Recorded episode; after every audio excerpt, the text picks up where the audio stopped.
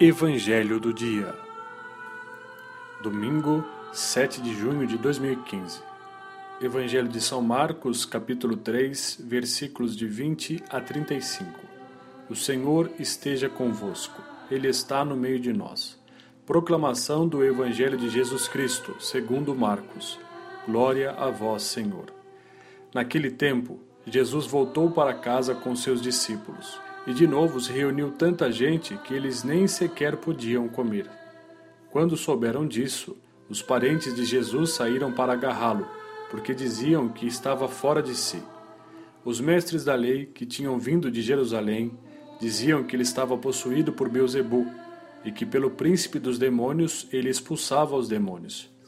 Então Jesus os chamou e falou-lhes em parábolas. Como é que Satanás pode expulsar a Satanás? Se um reino se divide contra si mesmo, ele não poderá manter-se. Se uma família se divide contra si mesma, ela não poderá manter-se. Assim, se Satanás se levanta contra si mesmo e se divide, não poderá sobreviver, mas será destruído. Ninguém pode entrar na casa de um homem forte para roubar seus bens, sem antes o amarrar. Só depois poderá saquear sua casa.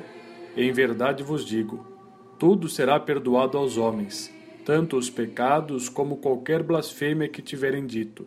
Mas quem blasfemar contra o Espírito Santo nunca será perdoado, mas será culpado de um pecado eterno. Jesus falou isso porque diziam: Ele está possuído por um espírito mau. Nisso chegaram sua mãe e seus irmãos. Eles ficaram do lado de fora e mandaram chamá-lo. Havia uma multidão sentada ao redor dele.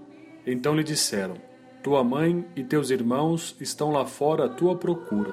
Ele respondeu: Quem é minha mãe e quem são meus irmãos? E olhando para os que estavam sentados ao seu redor, disse: Aqui estão minha mãe e meus irmãos. Quem faz a vontade de Deus, esse é meu irmão, minha irmã e minha mãe. Palavra da salvação. Glória a vós, Senhor.